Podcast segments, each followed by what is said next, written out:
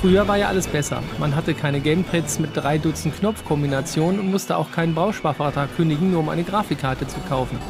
Trotzdem waren die Spiele oft kreativer und zugänglicher als heute. Die guten alten Zeiten lässt das Indie-Studio 33 mit Run Gun Jump Gun wieder aufleben. In diesem Zungenbrecher ist der Titel Programm, denn man muss springen und schießen, hat dafür aber nur eine einzige Kanone. Entweder richtet man sie in diesem Sidescroller nach unten, dann kann man über Hindernisse rüberfliegen, oder kurz nach vorne, um Blockaden zu sprengen. Beides zugleich geht allerdings nicht. Damit es nicht zu kompliziert wird, braucht es dafür dann eben nur zwei Knöpfe. Die linke Shift-Taste schießt nach unten, die rechte Shift-Taste nach vorn. Ist doch easy, oder?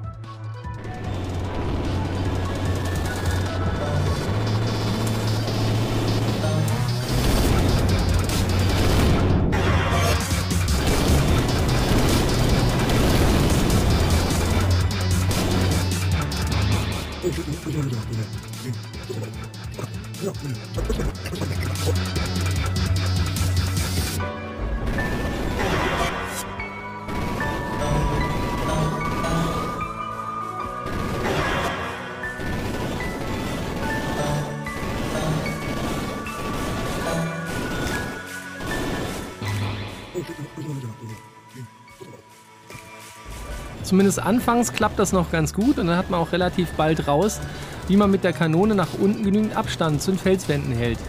Doch das Tempo ist höllisch schnell und die Hindernisse werden immer wahnwitziger und wer die Blöcke nicht rechtzeitig abschießt, kommt unweigerlich nicht mehr mit dem hohen Scrolltempo mit und muss vom letzten Checkpunkt nochmal starten.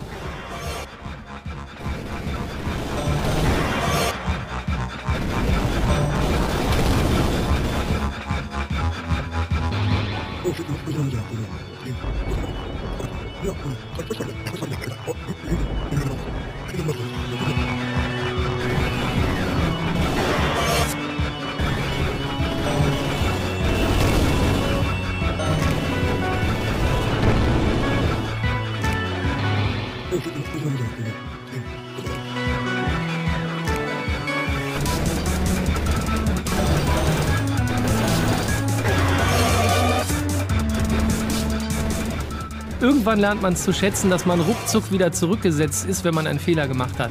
Dank des hohen Tempos gibt es dann auch bei Fehlern kaum Wartezeiten, sodass man sich schnell in eine Trance spielt.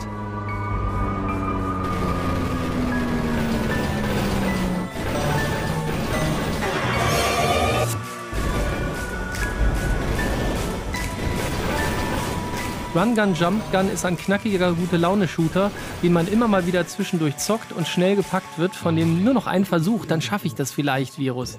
Dazu knallen die grellen Farben und der Elektro-Soundtrack voll auf die Zwölf.